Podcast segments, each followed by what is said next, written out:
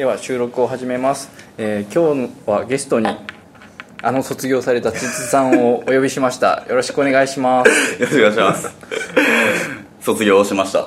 卒業しじゃあ、ましたね。せっかくなんであの軽く自己紹介を、そうっすねはい。えー、っと田実誠と申します。えー、っと前職はあれですねあのセールスフォースを5年半ぐらいやってて、まあ SI SIer っていうとちょっと怒られるのかもしれないですけど、まあ、今は IoT やってる会社で、えーまあ、5年半ぐらい勤めてまして、セールスフォースやったり Heroku やったりマーケティングクラウドやったり、まあいろいろ AWS あったりいろいろやってました。でえっと今はえっとちょうど1年半とか2年前ぐらいに、えー転職しまして、えっとまあ某技術力評価会で 有名な会社に転職しまして、まあ、ちょっとわからない方はちょっとググっていただいて、えーのまあサーバーサイドエンジニア事業開発の、えー会社のおサーバーサイドエンジニアとして、えーっと従事しておりますって感じですね。で今で言うと直近だとえっとちょっと新規サービスの方、まあもう前えっとリリースはしてて、と、マイリッシュというファッションサブスクリプションサービスがありましてまあ類似サービスだとエアークローゼットとかえーなんですかねあのめちゃかりとか、まあ、そういうサービスがあるんですけど、まあ、そこの、えっとまあ、立ち上げメンバーって言っていいのかちょっとですけど、まあ、立ち上げメンバー的な感じでサーバーサイドやってます。今はもっぱら Ruby と Rails って感じですね。僕がすごい Ruby と Rails が好きで、えーまあ、それを、まあ、使ってるって感じですね、はい。で32歳独身です。そこいります？あ今年32歳ですね、はい、それ一応なんかねこの同年代の人にシンパシーを持ってもらう感じ。いや独身とかいるのかなと思う。募集中ですとかそういうことを言われるのがドキドまあ、募キする集ではないですね。あの募集ではないですけどそういう感じっていうあの自由にやってますはい。あとあれかな？ツイッターアカウントとかも言った方がいいのかな？ツイッターアカウントはまあ TZM フリーダムでやってまして、まあ、ブログはフリーダムマンなんちゃらでやってたりします。あのあれですね。去年の去年アドベントカレンダーで、えー、セールスフォースで技術は学べるのかっていう結構、なんですかね、エモい内容でえー書きましてっていう、まあそういう感じのエンジニアです。まあ大体あそこら辺を見るとどういう人なのかっていうのがわかるのかな？わかんない気がする。分かんないですよね。わかんないですね。うん。はい。まあなのでちょっとそういう部分も喋っていこうかなって。セールソースか関係ない仕事やってるのになぜかセールソースのことを趣味でやってるみたいな。あーそうそう。それねあの言われるんですよ。なんかあの同僚の人になんか飲み会とかで、まあ、飲み会とかランチとかで言われるのが「えセールスフォース好きですよね」みたいな感じで言われるんですけど 俺はそんなことないんですよ セールスフォースはもう、まあ、可能ならばちょっともういじりたくないなっていう、ただ生きてきた道のりにセールスフォースがあってでエンジニアリングものづくりが好きで、でまあよくよくこの、まあ、セールスフォースの SI をやってちょっと嫌な経験をしたことがあってそれをちょっと技術でどうにかならないのかっていう今こう技術を楽しむエンジニアなんで、うん あんま説得力はない感じす。ごいなんかセールスソース好きなんですか？そういう会社に行かれちゃうんですか？みたいな話もなんかされたことがあって。いやいやそんなことないです。全然安心してください。みたいな。そう。いうまあ確かにツイートを見てるとそういう心配はされるなっていう、まあ、全然、ね心配した方がいいのが単なる物好きなのか紙一重な感じの。まあ、物好きな方で 物好きなんですっていうのをちゃんと説得しないといけない。そうですね。確かにこうマネージャーが見かけるととりあえず声かけますよね。まあまあ そうですね。セールセールスソース。まあ今のところそういうあれはまあ面談みたいなのなかったんですけど。うん。まあセールスフォースそんな好きじゃないんだけどな。いやなんかそのうんまあ 技術を学べるのかなの話をちょっとこの後しようかなと思ってるんですけど、まあ、嫌いでは嫌いっていうか別に適材適所というかだと思ってるんで、あの別に。ただ僕は個人の思考として仕事としてとかは、うんうん。まあいいかなっていう。ね。なので、はい、セールスフォースで技術は学べるのかっていうところにも書いてあったんですかね。なんとなく。何書きましたっけ？ちょっとじゃあその話しますか。その話。ですね。うん。うん実はこの記事あ2017年12月か、うん。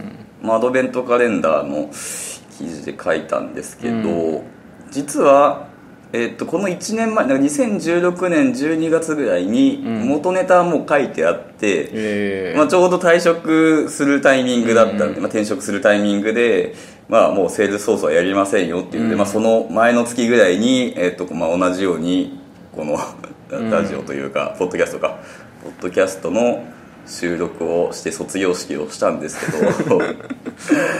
えっとまあそれぐらいにはガーッといろいろ書いてたんですね。え。でただちょっと出すタイミングを失ってしまって、うん。であとその年にのアドカレってあの SPM っていうあの超あの僕しか知らないツールなんですけど セールスフォースパッケージマネージャーっていうのをー、ああ作ってましたね、はい、合談でちょっと自由研究的にあの有給消化1か月ぐらいしてたんですけど11月。その期間に作ったツールがあってでその話がちょっと自分の中でコアというか、うん。ホットな、確かにやってました、はい、自分の中ですげえホットだったんでそれを書いまあ、アドカリに書いてでそうこうするうちにちょっと出すタイミングがなくてで1年ちょうどまたアドカリが来て、うんうんまあでも本当ちょうどよくてタイミングが、あのーまあ、事業開発会社で1年こうやってて、まあ、SI と、まあ、事業開発、まあ、いろいろこうどういうことが違うかっていうのも、まあ、おぼろげながら、まあ、たった1年ですけど、まあ、見えてきてで新しい会社にも慣れてきたしっていうタイミングで、まあ、ブラッシュアップして書いたっていう感じですね、なるで何書いたっけなあま。あこう学ぶには入りやすいは入りやすいけどそうっすね。ちょっと詳しいことを学ぶのは別のものも見ていかないとねみたいなのは書いてありましたね。ああでも全くその通りですね。そうですね。で、まあ、プラットフォームとしていろんな新しい技術を試す場所としてはすごく揃ってはいるっていうのは書いてありました、そうですね。それはもうまあこれを出してから何何ヶ月か経ちますけど、あの同じ思いですね。うん。セールスフォースやっぱりこういろいろあるというか、うん。あの API もソープ API とかも提供してるし結構ソープ API に絡むことってそうそうないと思うんですよ。あのーなんかサイボウズとかのうん。API は確か SOAPなんですよね。えでうちもサイボウズの、あまあ、ガルーンってツールを、まあ、なんか社内で使ってたりして、まあ、そこの API とかはやっぱりまあ SOAP だったりはするんですけどやっぱエンプラ色が強いし、うん。今の若者多分そんなにソープ API を知らないと思ってるんですけど そういう意味で結構まあいろいろあって、まあ、 SAML とかもあるし今はまあ SAML というよりオープン ID コネクトとか、まあ、そこら辺のまあ、ジョットで認証したりみたいなのが割と主流うんだったりすると思うんですけど、まあ、一方でエンタープライズでは、まあ、XML でうん。いろいろありますよみたいなこともやるしそういう意味でかなり幅広く、うん。まあ、学べると思っていて結構なんかみんなが思ってる以上になんかそんなにダメなプラットフォームじゃないんだよっていう学ぶのにダメなプラットフォームじゃないんだよっていうことを言いたかったんじゃないですかねこの著者は。自分自分。おそらくは、うん。ただちょっとプログラミング言語フレームワークとしてはちょっと厳しい面があるかなっていうのもうん。一方であるかなっていう、そうですね。はい、まあ、なかなかこうちょっと組むにはまあ便利でいろいろできるんですけどもあの大きなものを作ろうとすると辛くなりますよね。うんそうですね。結構こう、うん、書きづ書きづらいというかなんですかね。うん。階層化できないそうそうそうなんですよね。そう階層化できないんですかね。階層化できないもそうだしまあガバナもちょっと面倒くさい時は結構あるし。うん。ガバナも面う倒ですん。まあガバナまあ、まあ別にそれはまあいいっちゃいいんですけどただなんかあれを回避するためにマップとかいろいろこうやらなきゃいけないっていうのは、まあ結構 Java の世界だと割と書きづらい面もなくはないのかなっていう Java ってっていうかもしかするとそこは SQL と SOQL の違いなのかもしれない。ああまあそうですね。そういうのもありますね。うん、やっぱり表現力が違うからマップとか使ってプログラムで頑張んなきゃいけないところが多いっていうのは。うん。あそれはそうですね。うん。確かに、そう SOQL ね。そうですよね。INNER JOIN とか。うんすごい SQL を書いた覚えもあります。ねうん。でもまあ画期的だとは思うんですよね、あのシンタックスの中に SOQL を書かなきゃいけないじゃないですか、うん。まあ、文字列としてやんないから文字列としてやんないっていうことはインジェクションみたいなのが起きづらいというか、まあ、実質、まあ、ほぼ起きないと思うんですよね。あのもう変数あ当て込むにはうん。バインドするしかないんで。でバインドするってことはエスケープされるサニタイズされるから、って考えると、まあ、セキュアに SO SQL を実行してかつ終わるマッパうんーみたいなやつでうまく表現したいよねっていう回が SOQL うん。だと思ってるんで、まあまあその方向はいいなとは思いつつも、ただ、まあ、やっぱりエンジニア観点で言うとちょっと物足りないというかあの SQL で書きたいというか SQL の表現力うん。もちゃんと学んどいた方がいいよねみたいなのは。そうですね、うん問い合わせ組み合わせて何とかするとか、うん。結構チューニングする時の肝だったりしますし、うん。そこはやりきれないところはありますよね。そうですね。集計とかも結構きついですよね、うん。それこそまあポスグレのウィンドウ関数じゃないですけど、まあ、マイスケールも確か 8K からウィンドウ関数が導入されるとかうんですけど、まあああいうのとかも使えないしやっぱちょっとまあそこをやるには他のにデータを出してエンバルクとかエンバルクなのかまあ何なのか分かんないですけど そういうのでデータ移行してみたいなのがやる必要あるしとかっていうので、うん。あれなんかそうですね、うん、まあまあということでなかなかちょっとプログラムとしてはまあそこだけにとまるとちょっと辛くなる面は結構あるかなとは思っていて、まあそんな重い処理はセールフォースやるなっていうのは、まあまあそうなんですよね、まあそうだろうなっていううん。もっと軽い感じで、うん。まあそうなんですよね。うん。別にこうプログラムしなくてもいいぐらいのところで活用するのはすごく便利だなとは思う、うん。まあ、そっちでプラスちょっと頑張るみたいなうん。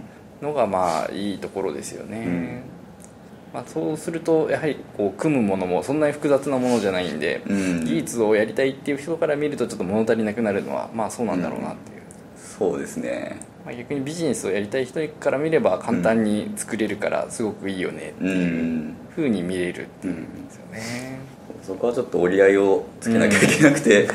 うん。まあ、そこは何がやりたいかっていうところそうななのでんですよね。うん。うん。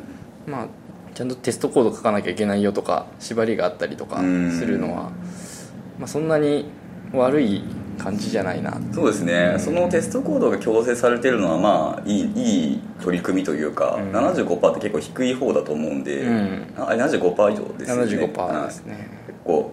で Ruby とか Rails とかだと今やってるプロジェクトと90%超えてたりはするんですけど、うん。まあ割とそれぐらいはなんとなく欲しいなっていう、まあ、特に Ruby はまあ、特にビルドがないですからね。型がないと。そうそう。ん。そうなんですよ。テストで保証しないといけないんで。そうそうですね。あまあそういう違いもありますね、うん。その Java はある程度もう、まあ、Java とか APEX は型で保証する面もあるから、ある程度もうビルドが通った時点で、まあ、最低限の、まあ、最低限の本当に最低限の品質はうん。担保されてるっていう感じなので、うん何の話でしたっけ？セールソースでああ。技術は学べる。のかまあここまでの結論だと本当に学ぼうとするんだとするとちょっと物足りなくなるよね。ね。試すにはいいよねっていうところですよ、うん。まあ、あとなんかセールスソース結構このセールスソースだけ取り出すのって難しくてうん。本質的に言うと、あの結局 SI っていううん分野があってのセールスフォース上に乗っかるセールスフォースなんで、えその SI の制約もまああると思うんですよね、まあ、納期だったり、うん。えーまあ、これはしていいこれはしちゃいけないみたいなのとかあとはチームメンバーとかのレベル感とかもあるし、なのでまあなんかなんていうんですかね。セールスフォースだけ取り出すとこういう感じだよっていう話ですね、うん。まあ、あとはですね。こうどうしてもこうプロジェクトとしてそんなに大きくはなりづらいので、うん。他の人と一緒にエンジニアとね何人かとチームを組んでやるっていうものにはちょっとプロジェクトが小さくなりがちっていうのはあります、うん。あそうですね。それはあります。ね。うん、小さいと一人仕事になっちゃったりとか、まあうん大きくてもワンチームみたいな。一人チームとかだとちょっとさすがにこう技術のところを勉強するのが大変だったりしうますよね。ん。そうですね。もう大体どうなんだろうセールスフォースの案件ってあまあ分かんないか。なんか一人チームとかがやっぱ多いんですかね。一人チームっていうとそんなこともないとは思うんですけどね。うん。大きな会社さんが使ってるケースだとそれなりのチームを組んでっていうのはありますからね。うん。まああんま大きいチームでセールスフォースって俺はちょっとやりたくないなって思っちゃいますねなんか。うーん。うん。まあいやまあ結構大変じゃないですか、うん。あのまあワークフローを使うのかトリガー使うのかもそうだし、かなり現場レベルでのそれこそ知見が溜まってないと、うん。溜まってても辛い。政治的な要素があるから。うん。ま政治的な要素があるのはどこ何を使っても一緒ああですまあまあそうですね。確かに。そうそう。こう少ない行動で効果が大きいからぶつかりやすいですけどね。うーん。そういういろんな回収が。うーん。そうですね。なんか簡単にプログラムできちゃうっていうところも大きいですよね、うん。あんまりこうガバナンスが効かずにこういろんな人が触って崩れていくっていうのにはなりやすいから気をつけないといけない。です、そうですね。今だと、まあ、僕はあんまり使ったことないんですけどプロセスビルダーとか、うん。なんちゃらフローみたいのってやっぱ使われてるんですかね。現場レベルでというか。そうなんですか。ねうちは使うあそっか。プロダクトだから、うんプロダクトだと全然使わないんでわかんないですけど。ちょっとそこら辺聞いてみたいですよね、ちょっとチャターで投稿するとかは便利そうですよね。うーんそうですね。ただあれもまあちょっとやりすぎるとっていううん。のはあり。うん結局あのワークフローだったりプロセスビルダーだったりフローだったり、まあ基本 DML をこう、うん。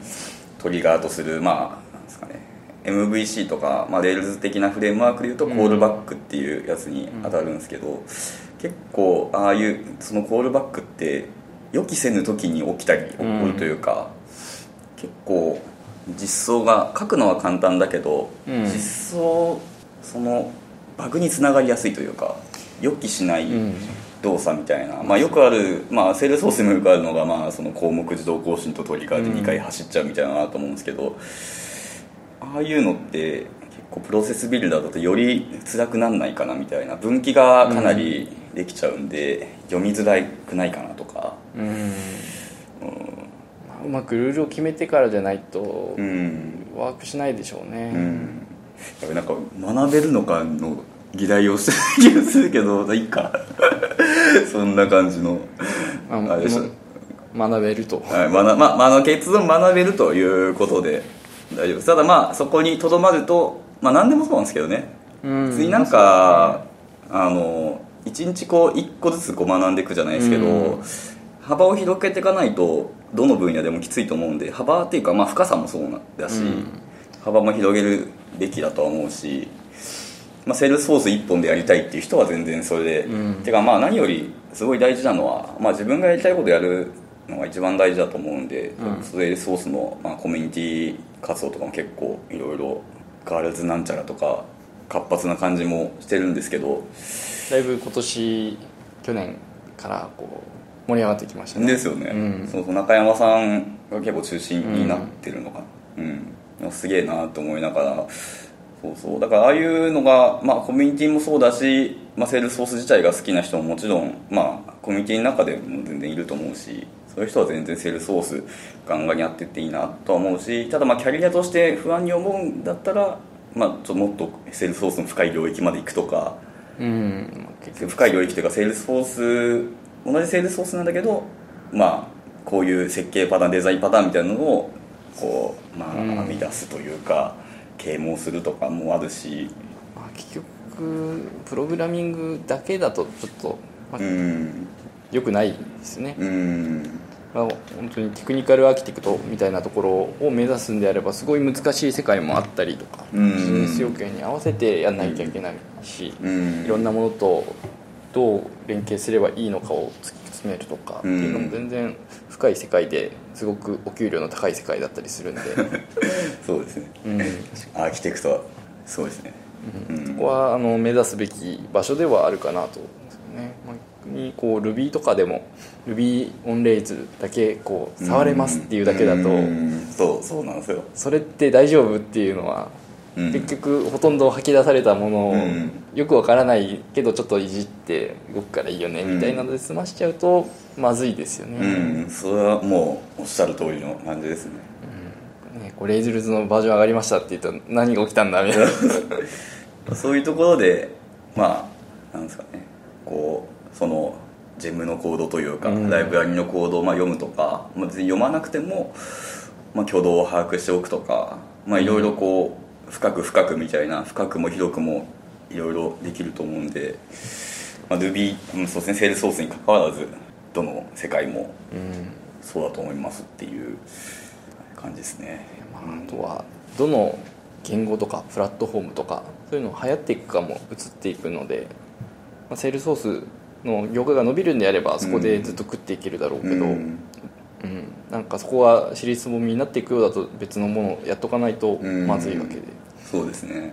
なんかその急に技術が変わるってこともそんなにまあないのかなと思っていてうん。急急にまあそう倒産したとかだったら分かんないですけど、まあ、それはじゃなくてまあ徐々に使われなくなって他のサービスが台頭したとかっていう、そういう感じだったらまあ別に、まあ普通にキャッチアップしなかった方がまあ悪いっていう言い方ちょっと嫌なんですけど、まあ、キャッチアップしていけばいいわけだし、うん、そうなんですよね、うん。なんかそこを勘違いされるとあれだなって。あとまあセールスソース割と潰し効くと思うんだよなそうなん。だなんかうん。割と別に ApexVF もまあ基本的な MVC じゃないですか、まあモデルがちょっと弱いかなって感じもああまあ弱くはないか。うん。普通にやってるとそんなにモデルに力入れないからっていうのもありますけどね。まあでもあれでこう、まあ、ループのタグがあってみたいなのが、まあそのビュービューのビュー側というか、VF で学べるし。無駄になったものまあないんじゃないうんまあなんかちょっとしたハックみたいなのは確かに無駄だかなって時もありましたね。あの JS とかでハックできたりしたじゃないですか、うん。昔。うんあの左のサイドバーはいはい。で JS 埋め込んでみたいな、まあ今 JS 埋め込めなくなっちゃってあでも今そっかもうそもそもクラシックじゃなくなってるからもうハックが無理だと思うんですけどあとパラメータのハックとかもそうだし、うん。ああいうのはまあなんか楽しいんだけどあんまりやりすぎてもみたいうん。確かにそこはやってもねっていうのはありますよね、まあそのハックを発見する過程でいろいろ学べたりはする とは思うんですけどね。そうですね。まあ JS でなんかうまいことやるとかはいろいろと学ぶことはあるんで、うん。そうですよね。ユーザースクリプトとか作ってましたもん。あのなんかこのショートカットキーを押すと、うん。ここのオブジェクトのなんか設定画面に行くみたいうんそうですよねまあでもうんまああとその、まあ、コミュニティで盛り上げるっていうのも多分こう自分が使っているものがはいちゃんと流行ってくれるとパイも広がって生存しやすくなるっていうのはあるので、うん。まあ、そういうのもありますよね、うん。ですね。日頃 Ruby 使ってるんだったらちゃんと Ruby 応援して確かに。やっていくと、はい。あの食ってきやすくなりますよね、うん。まあいきなり技術も変わらないしいきなり仕事も減らされるわけじゃないと思うしな。まあどうなんだろう。今セールソースをやってる人はそもそもなんか僕はセールスフォースやすのエンジニア、まあ、エンジニアというかセールスフォースで SI をしてる時にやっぱこうキャリアすごい不安だったんですけど、うん。実際どうなん他の人はそんなに不安じゃなかったりするんですかね。どうなんですかね。実際。あーまあ、伸びてる会社であれば不安に思うかどうかはどうなんでしょうね、なんかセールスフォースのその、まあ、利用企業というかうん。利用者数か、利用者数って多分まあ右肩なんですよね、そうですね。なんかその割にはツールとかブログとかが、まあももちろん前よりは5年前とかそういうレベルでは、まあ、出てるのかなとは思うんですけど、うん。なんか今一つな感じもしていて例えばなんかデザインパターンみたいな話もうん。もうちょっと出た方がでもいいんじゃないかなみたいな。ちょうどそれこそ、まあ、僕あのなんか電子書籍をセールスソースのシップスというかアンチパターン的な電子書籍を 今また書いてるんですよ、まあ、それを書いてるツイートするとまたちょっと同僚からなんかセールスソース好きなんだねって思われるんですけど 実は今も1日ちょっとずつあー。1節とかすごいですね。0.5節ぐらい拙い文章で書いててちょっとそれ書き終わったら MVP の誰かにレビューしてもらおうかなと思ってるんです 査読をしてもらおうかなと思ってるんですけどあのそうだからそれこそなんか、うんそういうのそもそもなんでそれを書こうかなと思ったのが、まあ、そういうのを公開してる人が全然いないというか、うん。僕がまともに知ってるのってあのフォースドットコムのすべてあの黒い本、はいはい。あのテラスカイさんが出してる本あるじゃないですか、うん。まあ、結構前前というか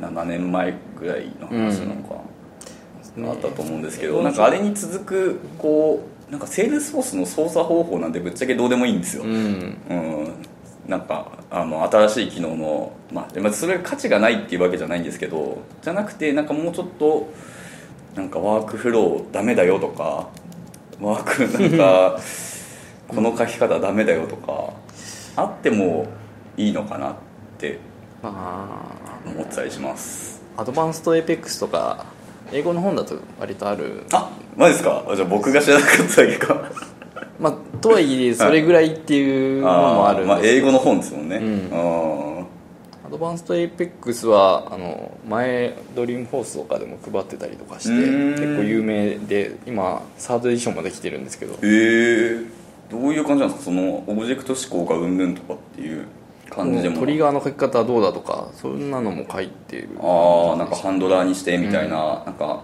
前回米井さんが発表してたようなあったような気がする。あとはなんかどっかでそういうの議論はされてる。英語だと議論されてるみたいなのは見かける時ありますけどね。うん。だからそうなんだファイナンシャルフォース？フィナンシャルフォース？っはい。ていうアメリカかな？オーストラリアかな？であの会計系のパッケージ作ってるところは割とそういうのが好きというかライブラリ出してパッケージで配っているとやってますね。確かに FinancialForce の GitHub のリポジトリすげえ見かけましたなんか。うん。うん確かに。そういうことか、まあ、セールスフォースであのだから APEX でライブラリ文化がちょっと流行るのかっていうのも、うん。まあ、あるはあるんですけどね。ねうん。あれちょっとなんかライブラリをデプロイしなきゃいけないのが、面倒というかあれはちょっと別枠にしてほしい感じも。一応変更できない光にパッケージみたいなのが今度出るみたいな話もあって。非管理パッケージか。管理パッケージというかまあまあパッケージとしてインストールできてソースも見れるみたいな、うんあでも修正はできないっていう、うん。かまあでもやっぱデプロイがいいのかな。なんか野良のやつを取ってきて、うん。デプロイするのが修正もできるしいざとなったら、うん。なんかバグあったら結構あの致命的じゃないですか、うん。うん。あまあ、デプロイ面倒くさいっていうか、うん。時間かかっちゃうけどそれしかないか。うん。まあもう少し本家の API 増えてもいいんじゃねっていうところはありますけどね。なんか本家なんかそうっすね。てか APEX あたり全然書きやすくなってない気がするんですけどだからあ僕あのちょっと趣味でローカル実行環境を APEX の作ろうとしてるんですけど あのーなんかリファレンス見てもまあそんな変わってないなっていうかそうなんかとなんかまあスイッチ分が入ったぐらいですよね。驚きの機能のスイッチ分が スイッチ分ススイッチ分もそんなに実装するの難しくないと思うんですよね、あの if 分の話だか難しいんですよ。あの2018年になるまでつかなかったっていう理由があって。ら、はい。スイッチケースって書きたいじゃないですか。ケースは予約語なの でも今弁になってますもんね。スイッチあれスイッチ弁でしたっけ？もういいんでしたっけね？なんか別のやつになったんですよ、うんあそうキーワードを変えてキーワード変えて。えでもそれだけの話じゃんって言われれば別にケースでそんな迷うかみたいな。確かにそれ普通に考えてケースしかもキャメルケあのなんだえっと、ケースインセンシティうん。ブじゃないですか、あの APEX って、うん。もうそれも本当ローカル環境を作ってるのマジ面倒くさくて。面倒くさいっていうか毎回そのケースをあの区別しないみたいな、えっとクラスにクラスというか、まあ、JavaScript なんでクラスと呼ぶのかどうかは微妙なんですけど、になんかそういうことをしてくれるクラスにわざわざ入れなきゃいけなくて 普通のオブジェクトというかあのハッシュみたいなので、うん。ハッシュとかオブジェクトでけなくてマジめんどくさいんですよね、うん。まあ、便利なんですけどね。あのもそうあれ2文字目だけ大文字とかにしてもちゃんと通るからあ本当にケースインセンシティブなんだって改めて思いましたけどね、うん。まあ業務では絶対しないじゃないですかそういうこと。大体、まあたまに打ち間違えてあーなること。はあるって全部大文字か全部小文字か1個だけえなんだっけキャメルケースか、うん。うん、か3パターン。システムデバッグの S をどっちで書くのみたいなのありますよ。あ なね。ーそうだからなんかあんまり進化してないしそれこそローカル実行環境とか作れる技術力絶対あると思うのに作んないからそしたらもう俺作ってやるわっていう。どこまでできたんです？僕そういやーえっ、とモディファあのパブリックとかはいはい。プライベートとかアブストラクトとかは全然できてないですね、うん。えー、と今ざっくりプパブリックとプライベートみたいなのがうんギリギリできてるかなぐらいの。全然できてないです。ただ、まあ、動くコードはあるはあるっていうのと、あと SOQL 周りどうしようかなっていうのがあ全然止まってて。悩ましいですね。あれがジョインとかしなきゃいけないじゃないですか。あ DB を、えっと、裏側では使う必要があって何かしら、でそれをまあジョインをしなきゃいけないと、ん。アンスコアンスコ R ってあったらあの暗黙のあれはジョインなので えっとジョインをして吉田になんアンなんすアンスコアンスコ R でアクセスできるようにオブジェクトに詰めてあげて っていうことをしないといけないとかいろいろ考えてお腹が痛くなって、えーまずちょっと一旦やめとこうみたいな感じで。確かに。あのーそうパースを多分 SOQL のパースをしないといけなくて、まあ、パースだけだったらいいんですけど、うん。その後の解釈がとお腹が痛くなったんでやめてましてあとはできてない機能はインターフェースとかができてないかな、うインんターフェースも昨日とか一昨日からちょっとまあやり始めてて、インターフェース使ってる人いるのかなっていうレベルですあまあそうですね。あただまあインプリメントはあるじゃないですかバッチャブルの、あれをあれはあるんであの 自分で作ることはなくてもそのインプリメントを反映させなきゃいけないんでなるほど。あのそれをやってないとエラーになるじゃないけどえーなんですかね実装してないとダメみたいなことは、一応コンパイルにでやっておかないとバッジを安全にかけないみたいな。めんどくさいですね。そうめっちゃ面倒くさくて特に面倒くさいのがランタイムなんですよ。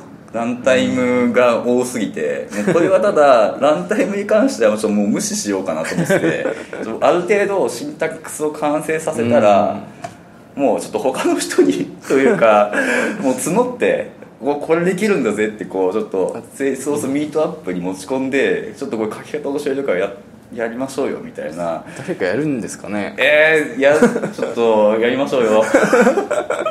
いや実際そんなにあの難しくなくて、まあ、JavaScript で処理書くだけなんですよ、うん。あのストリングのサブストリングっていう、えー、と Java, Java の Java じゃない APEX のメソッドがあったらそのメソッド呼び出しで JS のサブストリングを呼び出して戻り値を返してあげればいいっていうだけなんであの JS のリファレンスをめちゃめちゃ見ることになる読むことになるっていう。そうなんですよ。だからこれがちょっとでアプローチをちょっと間違って先にそっちをやろうかなと思ったんですけどある程度、うん。あのまあ、ちょっとこれは違うなと思って まずは文法を完璧にししようっていうので文法もちゃんとドキュメントになってないそうなんです。そしてたまに間違ってるんですリファレンス。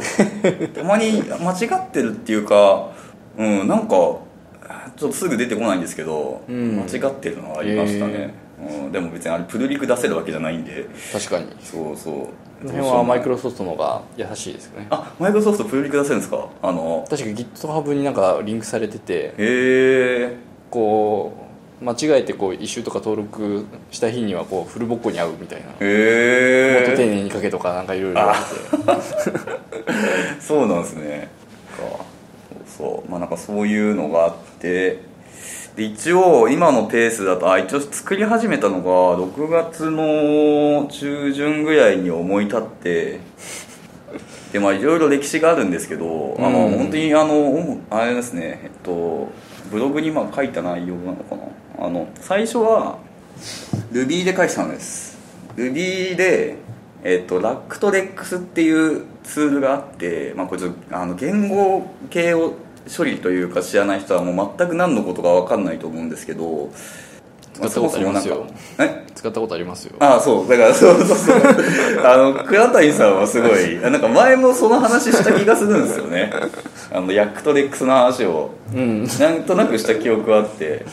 と Lex ね。そうあの C 言語とかで使われるのが、まあ、ヤックトレックスとか Python とかって言われる、うん。まあ、そういう構文解析したりトークンその文字列の集まりをトークナイズって言って、まあ、トークンの塊にしてみたいな、うん。まあ、そういうツールが、まあ、あるんですけど、まあ、それの、まあ、それって結構いろいろメジャーで Ruby とかにも、まあ、使われてたりして、まああのそのヤックレックスただ C 言語なんで僕 C 言語書けないんで、うん。えー、とその Ruby バージョンみたいなのがあるんですね、Ruby で、えー、と書けるよみたいな、うん。プログラミング言語書けるよみたいなツールがあってでそれがラックとレックスえラックっていうのが LACC でラックでレックスは REX ですね、はい。元は L なんですよね。そう本当はそううん。L、でまあそれでやろうとして結構いいとこまで行ったんですけど、うん。結構僕 Ruby 好きなんでまあ書いててすごい楽しかったんですけど あのもうそれのツールだと結構限界というか難しいパースの内容が出てきちゃって、うん。でそれが何かっていうと、まあ、キャストなんですよね。キャストじゃキャストじゃないな。えっとあれだ。ジェネリックとジェネリックのキャスト。うん。でジェネリジェネリックってジェネリクス？ジェネリクスか、うん。ジェネリクスってあの大なり小なりみたいな書くじゃないですか、であれと普通の大なりと小なりを区別するのがまあちょっと難しいっていうかあとあのジェネリクスのカッコってうん。重なる時があるんですよね、あのリストのリストって書くとうん。後ろって大なり大なりになるじゃないですか、であれが大なり大なりってまた演算子があるんですよ。ありますね。あのーシフト演算子というか、うん。であれがちょっと難しいっぽくてで、まあ、僕はちょっと言語開発は全然したことなかったんですけど、うん。ググったところやっぱりその形式でやるのはちょっと難しいというか、へー。そのラックとレックスで、えージェネリクスとジェネリクスのキャストをやるのはなんかまあブログで出てきたのはチャレンジングだみたいなこと書いてあって、へー。その解放は書いてなかったんですよ。どうやったら解決できるかみたいなで他の Java のパーサー見てるとこういう方法でやってるみたいなのがうん。なんかあったんですけどちょっとよく分かんなくて複複雑でうん。あーみ確かに。たいな。うん。正規表現とかで一回かませた方が分かりやすくなるかもしれないですねむしろ。そうなんですよね。そうなんかねいろいろ考えたんですよね。もうでももうお腹痛くなっちゃって。っていうかあのそれを丸2日考え土日本当丸2日間ぐらいなんですけどもう考えてもうググって考えてもうわけわかんなく寝てまあちょっと寝て、うん。で起きてみたいな。難しい。そうしてたんですけども全然ダメだって思ってちょっともう視点変えないとこれは一旦変えようと思って他のツールを探してみてで、えー、と AntLR っていうツールに、うん。えー、と出会いました。で AntLR はまたあのヤックとかレックスとは全然ラックレックスとは全然違う方法で、えーやるやつで、まあ、僕も全然これは分かってないんですけど、ん。えーとまあ、そういうツールがあるぐらいにしか僕も理解してなくて。でそれだとかなり簡単にそれがパースできたんですね。うん。そもそもあの APEX の、えー、と文法を解釈する文法ファイルみたいのがもうすでに用意されてて、へー。もうそれ使い回したらいいじゃんみたいな。まあ実際にはそれちょっとそれだけじゃダメだったんでかなり書き直したんですけど、うん。まあ、それでももうその初めやる段階としてここまでができるっていうのが分かってたんで、うん。文法問題で詰まることはないなっていう安心感がすごいあったんですね、でそれで、まあ、ちょっとアントレラルにしようと。なるほどね。うん確かに。あれはでアント LR がただ対応言語みたいのがあって、うん。あのまあいろんな言語あるんですけど、えっと、Java、C シャープ Python、えっと、Node.js、ん。Go うん。かな。Ruby がないんです。なるほど。はい。僕の好きな Ruby がなくて すごい迷ったんですけど。で,、うん、でじゃあ何で書くみたいな話でだと Java と C シャープかとか。ううん。んなんかもうちょっと気軽にやりたかったっていうのもあって、うん。そもそもこれ作れるのかどうかも分かってなかったっていうか、あのプルーフ・オブ・コンセプトっていうんですかね、うん。なんかそれにかなり近くて別に出来上がらなくてもいいやみたいな あの感じで、うんまあ、技術的なチャレンジとしてやってたんででやってみたんですけど、まあ、なんでちょっと気軽に書きたかったっていうので LL の言語をうん。選びたくて、でそうっす。LL っていうと、まあ、Python か Node.js か、まあ、Go をどうするか、まあ、Go は LL 扱いなのかちょっと分かんないですけど もうコンパイするんで。えーって考えてだから Node.js JS 界隈って結構、まあうん。JS フォースとかあとは SFDX、もう SFDX でしたっけ？SF? SFDX? うん。あのツールありますよね。はい。あれはなんて書いてあるでもあれもノードらしいっすよ。今 Go になってなかったっけ？あれ？マジっすか？ノードになったんだっけ？どっちだっけ？あれ？なんかあれあのまたあれを作るツールみたいなのまあ、なんか拡張書くときはノードを JavaScript で書いてたような気がしますね。なんかその御社の山崎さんが なんかブログでオオークリフでしたっけ？あのっていうえっ、とジェネレーター CLI ジェネレーターみたいなのがあって、でそれがまあヘロクのコマンドだったり、えー、と SFDX 使ってるよみたいなうん。歌い文句で、えー、とオークリフって確か出たと思うんで、うん。その時点では、まあ、今年の話ですけど、確かノードただコードが公開されてないんですよ確か SFDX Go で書いてたのをノードで書き直したの。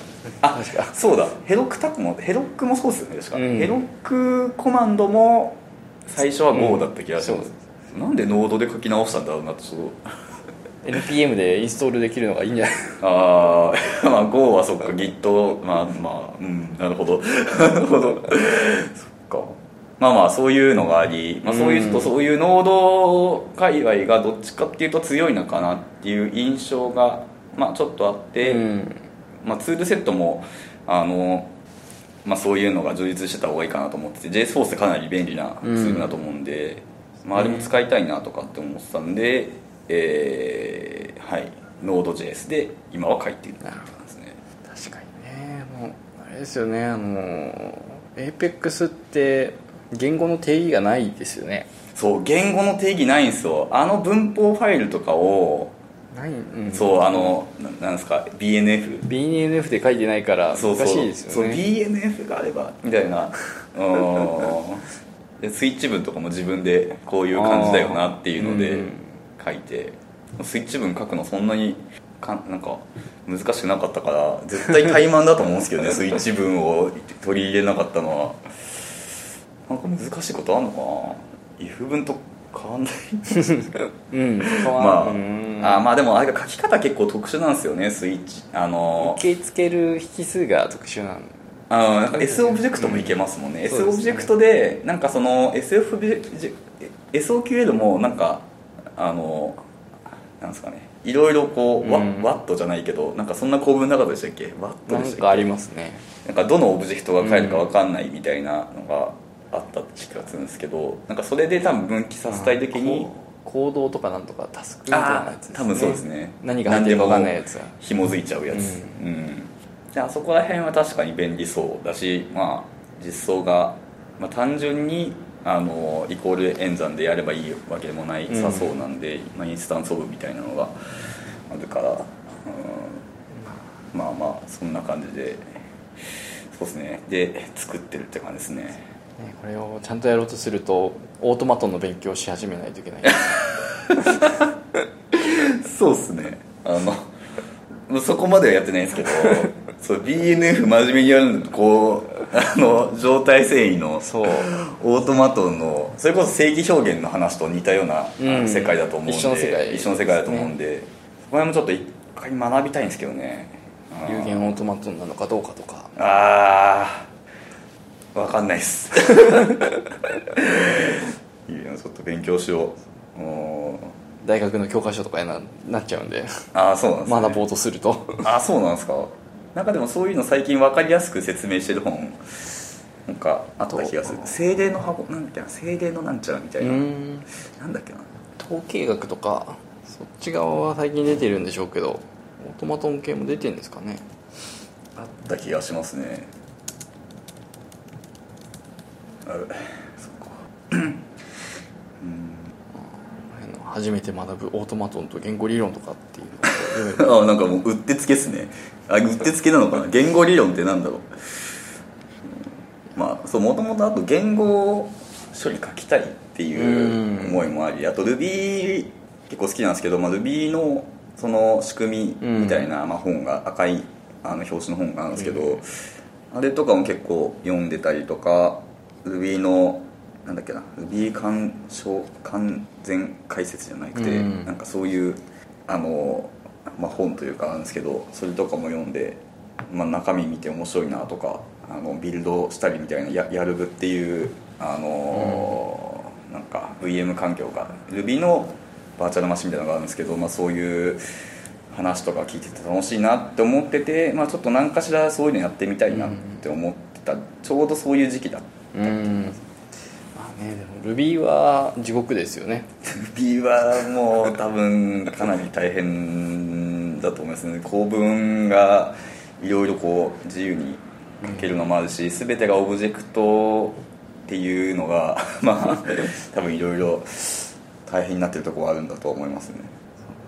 Ruby はオブジェクト思考だからうん。難しい、Java のはクラス思考だから、うん。もうちょっと簡単なんですけど、うん Ruby は動的にメソッド入っちゃうんで大変な。あそうそうなんですよね、そう動的にの部分がそれこそそこが割とその最適化みたいなところでうん。ネックになるみたいな話はちょっと聞いたことがありますね。パースも大変だし、うん。パースが大変ね聞いたことあるな、先先のコードをどうやって命令に落とすかが難しいですよね、うん。決まんないから。うん。そうだからそう考えるとじゃなんか型割りというか硬い言語ってどうなんだろう。パースはしやすいのか。パース。はしやすいでもなんかもう APEX ローカル実行環境を作っててもなんか嫌ですけどねでもね。そもそも言語作るのが難しいだろうけど、ん。なんかもうビルドとか型チェックとかしなきゃいけないんですけど、まあ、右辺と左辺が合ってるかとうん。か型が合ってるかとか型合ってなくてもあのスーパーというか、うん。えっと、あれが継承でなんとかなってんのかみたいなのとかリターンが合ってんのかみたいなのもそうだしキャストも考えなきゃいけないしいや言語作るのマジ大変だなっていうのが、そこは最初こう目指すには行き過ぎなんじゃないですか？まあそうなんですよね。そう。だからそれはちょっと僕のそのゴール設定が多分、うん、まあ。あれなのかもよくないのかも。簡単すぎるかもしれないけどとりあえず基本文法ができるうん。メイン文だけできて、うん。次に関数呼び出しできますみたいなうん。世界が次にあるはずで、うんあ関数呼び出しできます。できます。そこから先が大変になってくるっていそううそこら辺そう。だからそこから先の部分なのかもしれないですね。分かんない。どうなんだろう。まあということでまあそうですね。6月半ばぐらいから始めて、えー7月半ばぐらいになんかブログ書いてえ8月ですよ。ー、8月やばいな でまあちょっとできてないものみたいなのを洗い出してみてまあそんなに数ないんで、うんまあ少なくとも10月末目標9月ぐらいであんまズルズルやるともなんか今もそうなんですけどモチベーション落ちちゃうんでまあそうですよね。小さなゴールをこうちゃんと適切に設定してやんなきゃなんか、うん。あんなに大々こうなんですかねこうあのブログ書いて堂々とブログ書いて すげえツイートもなんか「いいね」もらっちゃってなんか期待させたのにこれかよみたいなのが一番ちょっと嫌 嫌じゃないですか。なんか「お前口だけかよ」みたいなのがちょっと嫌なのでまあ遅れてもいいから出したいうんですね、でドリームフォース来年ちょっと CFP 出してみたいなっていあうちょっと下心もありながら。英語はいける口ですか？え英語いけない口です。ね英語も大変なんですよね。英語でプレゼンとか、まあ、まあそういうのはまずちょっと一旦置いといて。まあ、英語でプレゼンは覚えていけばうん。質疑応答質疑応答は日本語で。ここからは日本語ですっていうあと通訳の人セールスソースに雇えないかなっていう。通訳っていうか岡本当のそうそう通訳じゃなくて15分だけみたいな。質疑応答でいやまあでも、うん、ちょっとまあそこまでにはうんなんとかできるといいなっていう感じですね、まあよく作ろうと思いましたよね。まあ物好きなんでしょうね。でも結構最初の方楽しいんですよ。あこれが動いたみたいな。ああこのコード動いたみたいな。あとシステムデバッグとか、ああいうランタイムのはいはい。やつが一旦動くと、まあ、あとはもうその中身を作るだけなんで、うん。やったストリングのサブストリングみたいなのが動いたとかっていうので、結構テンションが最初の方は上がるんですけどね仕事としてはあれですよね。なんかこう OS を作る人みたいな感じですよね。ああ OS も作ってみたいんですよ、うん。そういう例を言うと。なんかちょっと夢というか、うん。あれがあって、まあ、言語作りたいもそうだし OS を作ってみたい夢もあり実はそういう本はもう積んどくとして買ってはいあるんですけど、じゃあぜひあのチューリングコンプリート FM っていうポッドキャストをあそれ有名なあれですよね。有名な有名なポッドキャスト、あの OS 作ってる人たちがいっぱいいるんで。ああセルフホスティングするのは当たり前だよねみたいな人たち。言語のセルフホスティングですよね。あじゃなくてあれですよね。自分で書いた言語でコンパイルして動くっていう。ああれすごいっすよね。でも全然仕組みわかんないですもん。でもなんか Crystal っていう Ruby にねうん。似た言語があるんですけど、あれもセルフホスティングで、うん Go も確かセルフホスティングなんですよね確か、うん、 Golang も。わけわかんないです。でちょっとでも興味ありますね。わけがわからないからこそちょっと興味があるみたいなそういうちょっと変態な感じなんで。OS 作りたいっていう人たちは大体こう変態な感じがします。まあ普通の人だとそう思わないのかな。でも結構興味はみんなないのかな。言語とかもどうやって動いてるのみたいなの結構気になりましたけどね。うん。で一旦そのやり方が分かるとすごいやっぱ面白いっていうのがあったから、うん。意外とそんなに超絶難しいわけではあーまあ難しいけど 難しいけど超簡単なスクリプト言語を作るぐらいだったら、うん。多分誰でも、うん、1ヶ月あればうん。1ヶ月もいらないかもしれないですけどアセンプラに落とすとかだと結構面倒くさいことが多くて。そこまでだとやばいですね。アセンブラとか VM とかの話が入ってくると多分かなりバイトコードレベルが入ってきちゃうとスタックに積んでとか足し算してとか 足し算一つも面倒くせえよって。スタックでそうですね。そうなんですよね。あれが早いっていうのはなんとなくわかるんだけど。そこまでやろうかなっていう世界はちょっとうーん面倒くさいだけだなみたいなうん。思いになっちゃう。ううん。僕も完全にこれもう趣味なんで、うん。キャリアに生かそうとかは1ミリも考えてないですね。うん楽しいっていううん。趣味ですね、たまにいますよね。こう構文機とか面白いよねっていう人ああこれも公文機面白い ですよ。たまたまにいたたたまにが目の前にいるんですけどあの公文機見るとテンション上がるんですよ。うわ俺これパースしたぜみたいな。ちょこの喜びは多分伝わらないと思うんですけどこれちょっとみんなに味わってほしいんだよな。この次。まあ結局次って言ってもオブジェクトのオブジェクトみたいなうん。感じなんで階層化してるだけなんですけど。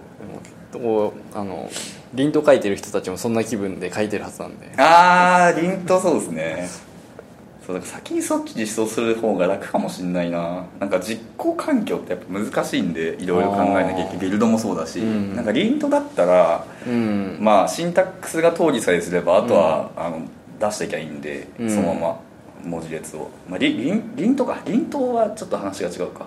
あれか。でもパーサーですよね。パーサー？うん。リンとだとまた。合ってるかどうかをやっていくから違ったものも受け付けないといけない。うーんまたちょっと違う AST を書かなきゃ AST というか AST は同じかもしれないけど構文構文文緒法ですか。抽象構文儀にするときにどうするっていう。ああ AST に変えるときに意味をつけないといはいはいはいはい。けないのかなって。なるほど。でも完全にすいませんなんか雑談になっちゃってて申し訳ないですなんか難しいですね。ちょっと10階席難しいですよちょっと教えてください。無理です。大学に戻らないと。いやそうっすね。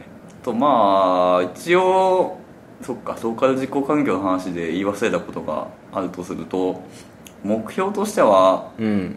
ローカルテスト実行ができるようにっていうのが僕の中でのメイン目標でうん。2番手に APEX レストとリモートアクションが、えーまあ、できるようにみたいな感じですね。で前者のローカルテスト実行の方はまあ普通にあのテストが動くようになるとうん。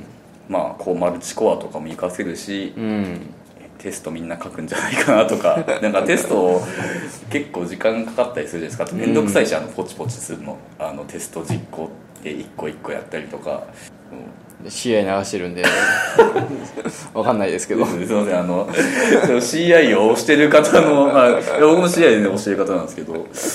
あの結構それが楽になると、もっと広がるのかなっていう、あのあとは Git での管理とかも多少はあーまあ微妙なのかな。なんか Git 管理ってあんまり Salesforce に向いてないと思っていて、まあ、そもそもセーブしたら Salesforce の方にデプロイされちゃうんで全部混ざっちゃう。